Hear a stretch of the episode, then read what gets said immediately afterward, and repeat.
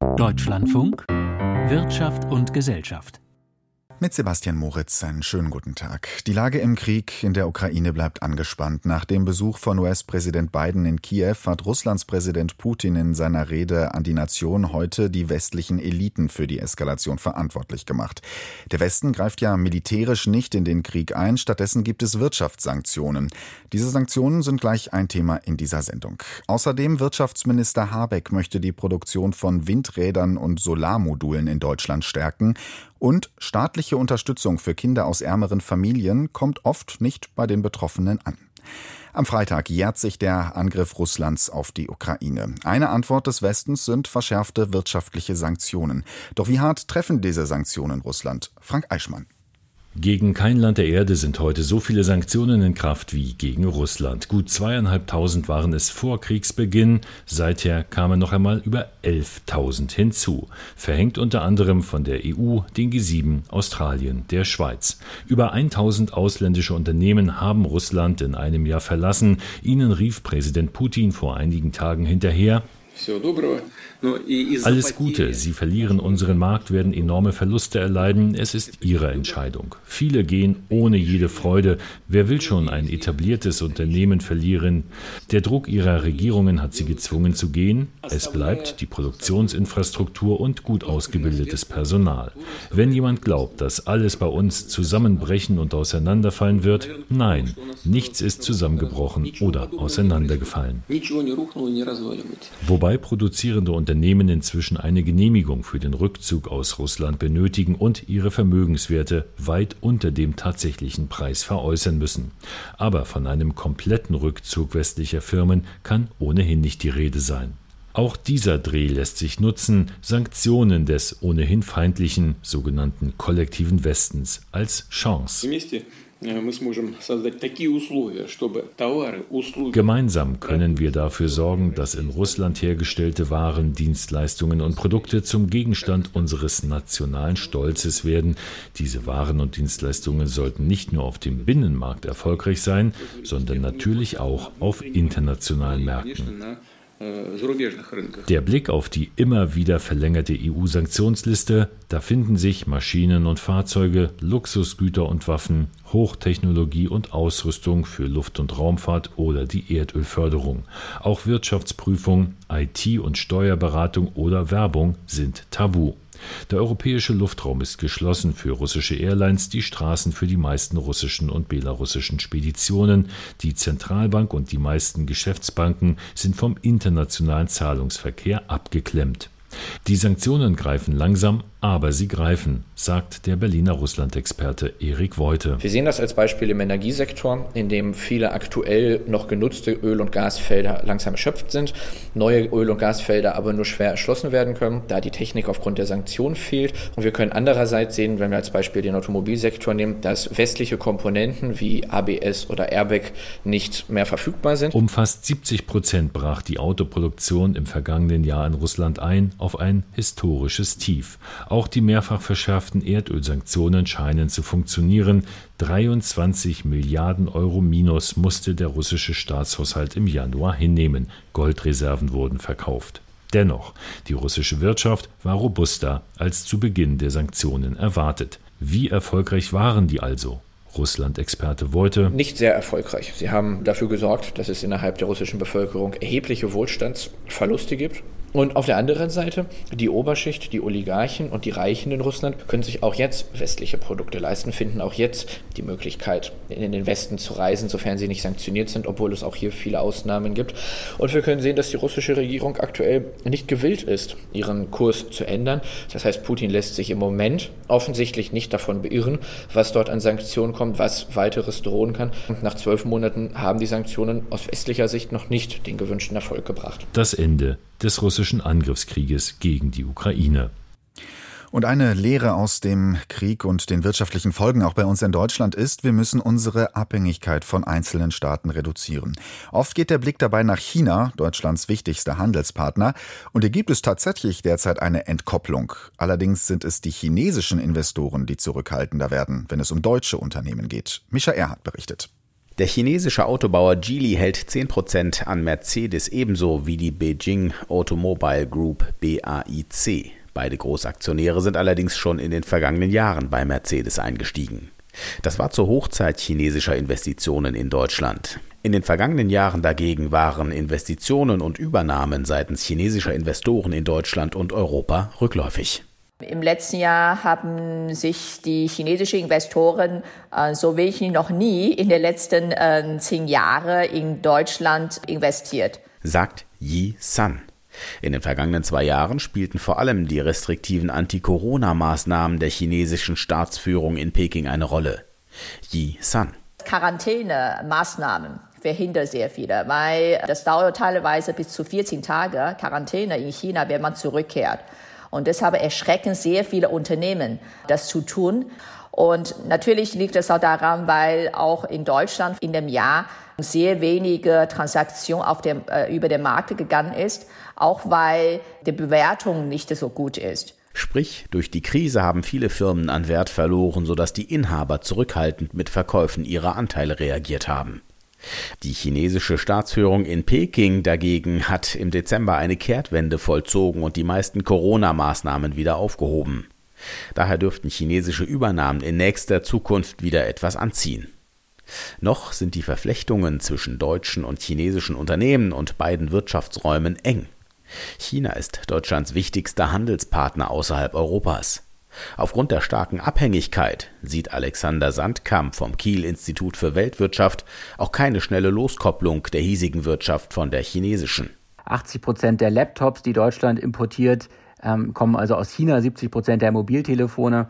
Das Ganze gilt auch gerade ganz besonders bei allem, was unsere Energiewende betrifft. Also Photovoltaikmodule sind in aller Munde, aber auch viele viele Rohstoffe, seltene Erden, die wir brauchen für die Energiewende, die kommen zum Großteil aus China. Und wenn wir von jetzt auf heute aufhören würden, aus China zu importieren, dann wäre das schon äh, schwierig. Jedenfalls stellt EY in den vergangenen Jahren eine Verschiebung bei den Engagements chinesischer Investoren in Deutschland und Europa fest, weg von Übernahmen hin zu Kooperationen. In der Vergangenheit war genau das entscheidend für deutsche Firmen, die umgekehrt auf dem chinesischen Markt Fuß fassen wollten.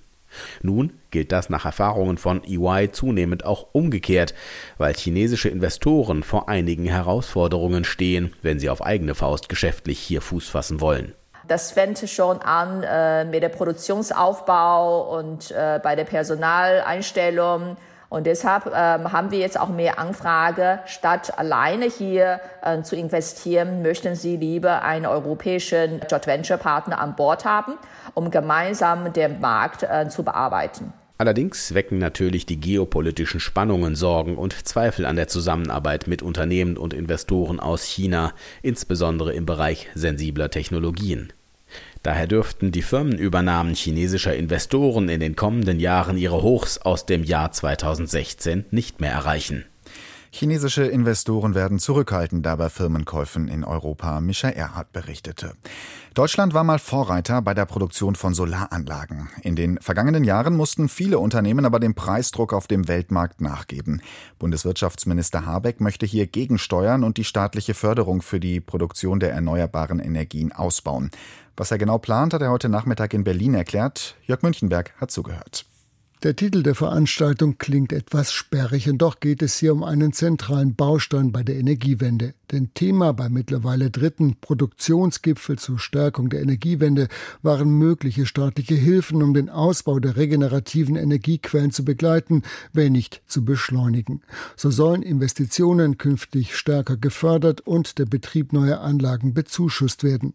Zudem gehe es um künftige Absicherungsinstrumente, um Risiken besser abzufedern, sagte Wirtschafts- und Klimaschutzminister Robert Habeck nach dem Treffen mit Branchenvertretern. Diese Aufträge abzusichern, wäre dann eine mögliche politische Maßnahme, das Ganze auch industriell ins Werk zu setzen. Das ist beihilfepflichtig zu genehmigen. Die haben wir noch nicht. Also man muss sozusagen hier die Rechnung mit der EU machen. Aber es sind ja Gelder, die eigentlich nicht fließen sollen, denn wir werden ja einen Hochlauf der erneuerbaren Energien sehen. Also insofern ein kalkuliertes, sehr kalkuliertes Risiko, gleichwohl ein wichtiger Schritt nach vorne zu kommen. Zudem will Habeck auch Innovationen in der Branche stärker staatlich fördern. Das alles soll dazu beitragen, den Ausbau der Wind- und Solarindustrie erheblich zu beschleunigen. 2030 sollen bereits 80 Prozent des Stromverbrauchs aus erneuerbaren Energiequellen kommen, fast doppelt so viel wie heute. Die Branche der Erneuerbaren begrüßte natürlich die Unterstützung des Ministers ausdrücklich. Vertrauen und Planungssicherheit seien entscheidend, um nicht zuletzt auch die Produktion von Solaranlagen in Deutschland wieder anzusiedeln, betonte etwa Jörg Ebel, Präsident der Solarwirtschaft. Wir brauchen den Ausbau und den Aufbau einer starken Solarindustrie in Europa, einer sicheren industriellen Grundversorgung, und zwar entlang der gesamten solartechnischen Wertschöpfungskette, vom Maschinenbau über die Wafer, Wechselrichter bis hin zu Solarmodulen. Und deswegen ist der Bundesverband Solarwirtschaft sehr froh, dass der Minister diese wichtige Aufgabe mit konkreten Vorschlägen so engagiert vorantreibt. Allerdings sind auch die Ziele ehrgeizig. Allein die Windkraft an Land soll in den nächsten Jahren verdreifacht werden, während der Ausbau in den letzten Jahren merklich in Stocken geraten ist.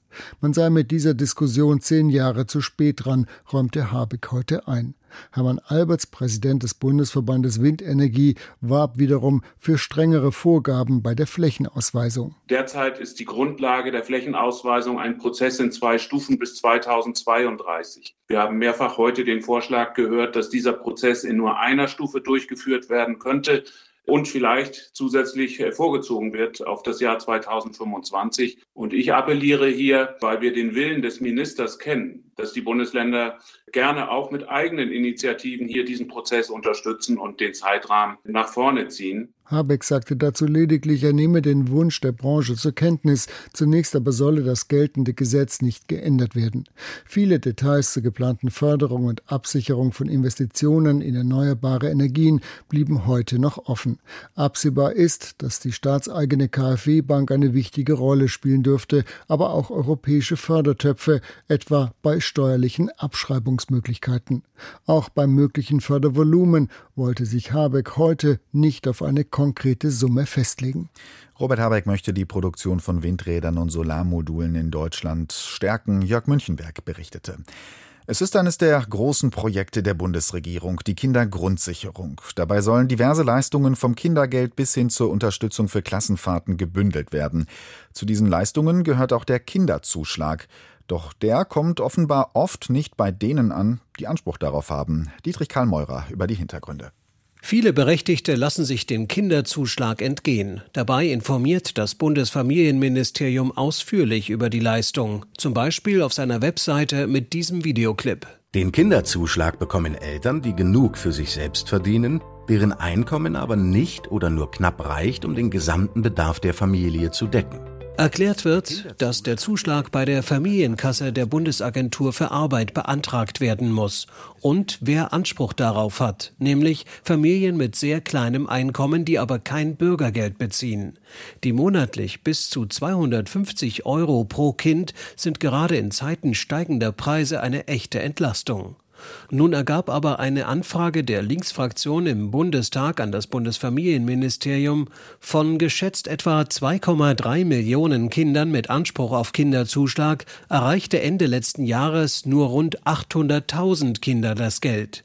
Heidi Reichineck, die kinder- und jugendpolitische Sprecherin der Partei Die Linke, ist entsetzt. Gerade weil der Kinderzuschlag so wichtig ist, ist es ein absoluter Skandal, dass nur circa ein Drittel der Berechtigten diesen auch bekommt. Was die Linkspolitikerin noch mehr ärgert, ist, dass nichts unternommen wird, um das zu ändern. Diesen Vorwurf weist Bundesfamilienministerin Lisa Paus von den Grünen zurück. So wie ihre Vorgängerinnen habe auch sie selbst den Zuschlag beworben. Von mir auch finden Sie ein Video, das war einer meiner ersten Amtshandlungen, ne? nutzen Sie den Kinderzuschlag, es funktioniert nicht. Die Ministerin vermutet dafür folgenden Grund. Die Familien, die Anspruch hätten auf den Kinderzuschlag, das sind allermeistens Familien, die auch sonst keine Sozialleistungen in Anspruch nehmen, weil sie eben sagen, wir sind ganz normale Bürger, wir verdienen unser Geld, wir wollen damit auskommen und deswegen wissen sie eben nicht, dass es den Kinderzuschlag gibt, weil sie auch ansonsten nicht nach Sozialleistungen suchen.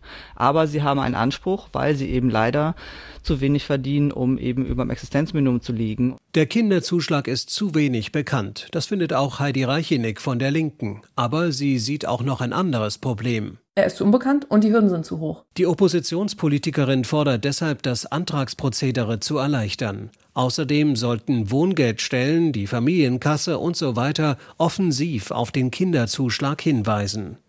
Kurzfristig sei das nicht zu machen, sagt Bundesfamilienministerin Paus. Sie sieht die jetzt diskutierten Zahlen vielmehr als das beste Argument dafür, eine Kindergrundsicherung einzuführen, die das bisherige Kindergeld und weitere Leistungen bündeln soll. Wir wollen ja eben ein neues System einführen, eine Behörde äh, mit einem Kindergrundsicherungscheck, wo dann eben einmal ein Antrag gestellt werden muss auf eine Kinderleistung hoffentlich und dann automatisiert die Eltern dann tatsächlich das Geld bekommen, bekommen, wozu sie berechtigt sind, weil eben niemand in Deutschland unter dem Existenzminimum leben sollte, insbesondere keine Familie mit Kindern. Die Ministerin plant, 2025, also im übernächsten Jahr, soll die Kindergrundsicherung eingeführt sein. Der Kinderzuschlag kommt oft nicht bei den Betroffenen an. Dietrich Karl Meurer war das mit den Hintergründen. Wie sind Politik und Wirtschaft miteinander verflochten? Wer spricht da wie oft mit wem und worüber? Seit gut einem Jahr soll das Lobbyregister des Bundestags darüber Auskunft geben. Björn Dake hat sich angeschaut, ob das Register seinen Zweck erfüllt. Er ist Nummer 2686. Ich bin Tim Kehler, ich bin Vorstand von Zukunft Gas. Die Initiative vertritt in Berlin zum Beispiel die Interessen von Netzbetreibern, Gashändlern und Heizungsbauern.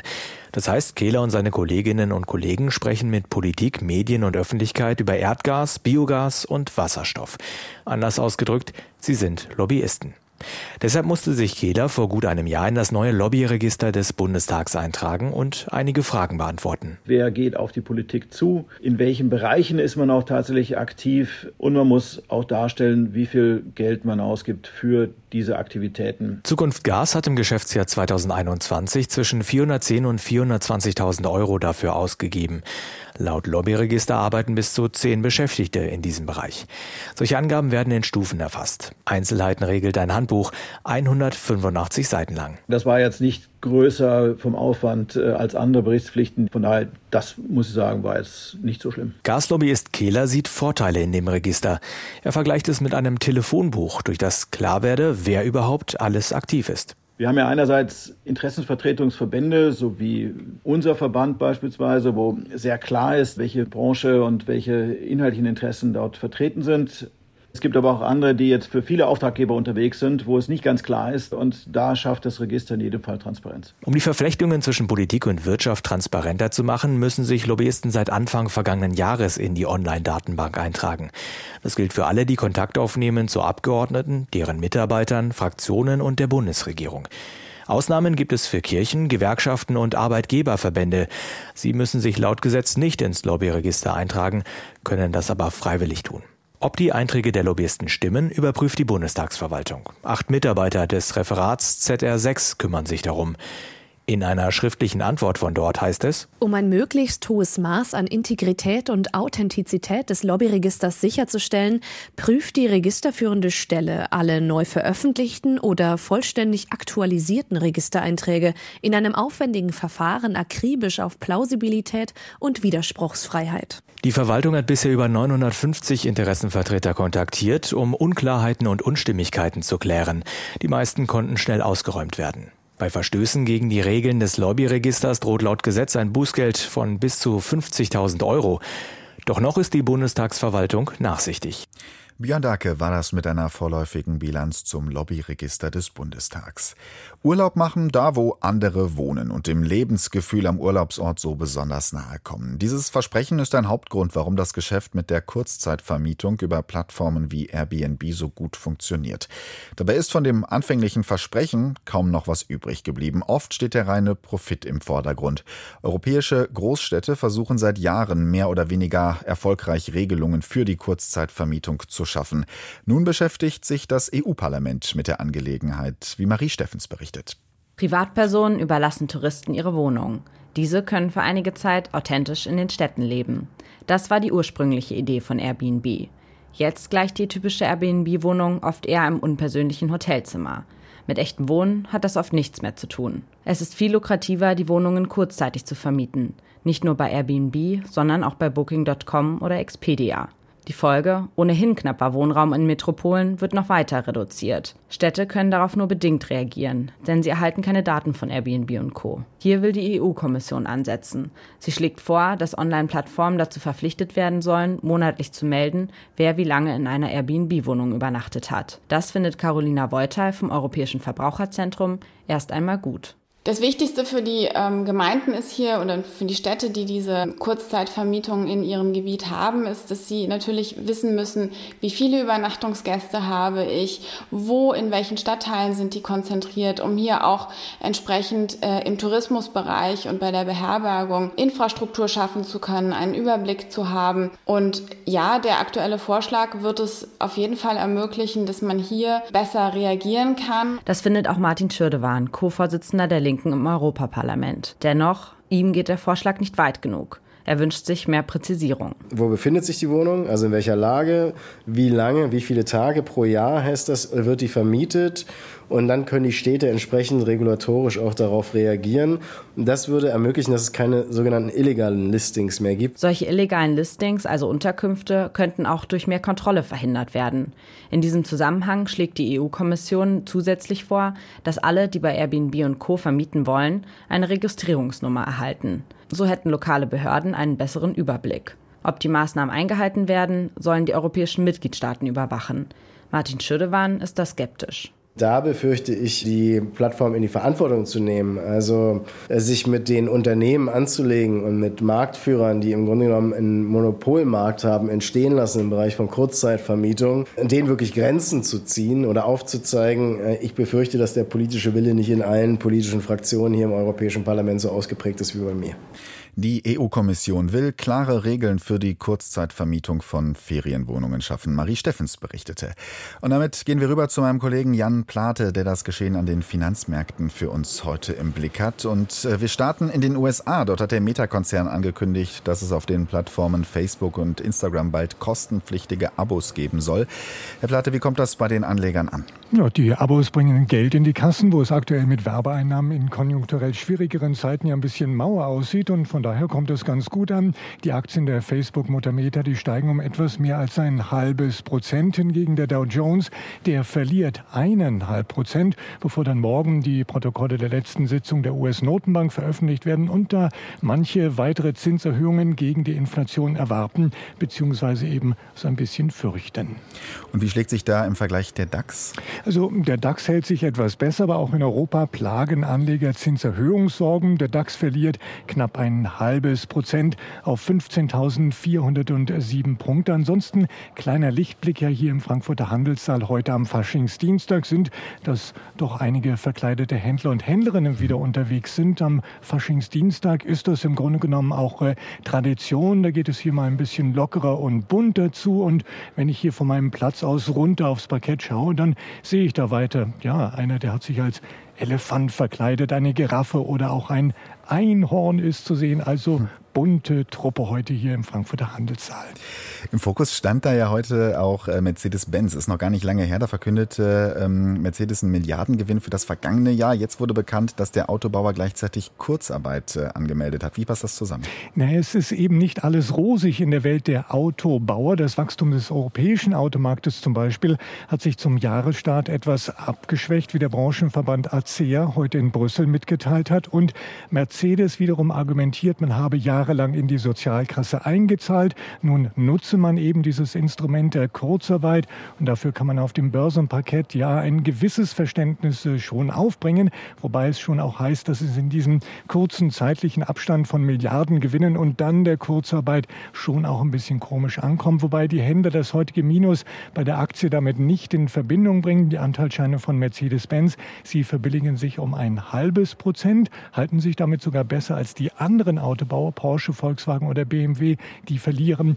durchschnittlich ein Prozent. Lassen wir uns noch auf Zalando schauen. Der Online-Modehändler möchte Medienberichten zufolge hunderte Stellen abbauen. Was ist da dran? Naja, in den vergangenen Jahren sind die Bereiche, verschiedene Bereiche des Unternehmens zu sehr gewachsen. Jetzt wird zusammengestutzt. Die Aktien von Zalando büßen fast zwei Prozent ein. Damit der Blick auf den Währungsmarkt auch noch. Der Euro steht bei einem Dollar 0,669. Die deutschen Staatsanleihen heute mit einer durchschnittlichen Rendite von 2,51 Prozent. Und der Goldpreis verliert rund 10 Dollar im Vergleich zu gestern Nachmittag und steht bei 1835 Dollar. Vielen Dank, Jan Plate in Frankfurt. Und damit sind wir am Ende der Sendung Wirtschaft und Gesellschaft. Ich bin Sebastian Moritz. Hier übernimmt nach den Nachrichten Susanne Lurweg mit der Sendung Kultur heute. Ein Thema bei ihr die Justizreform in Israel und die Befürchtungen der Filmindustrie.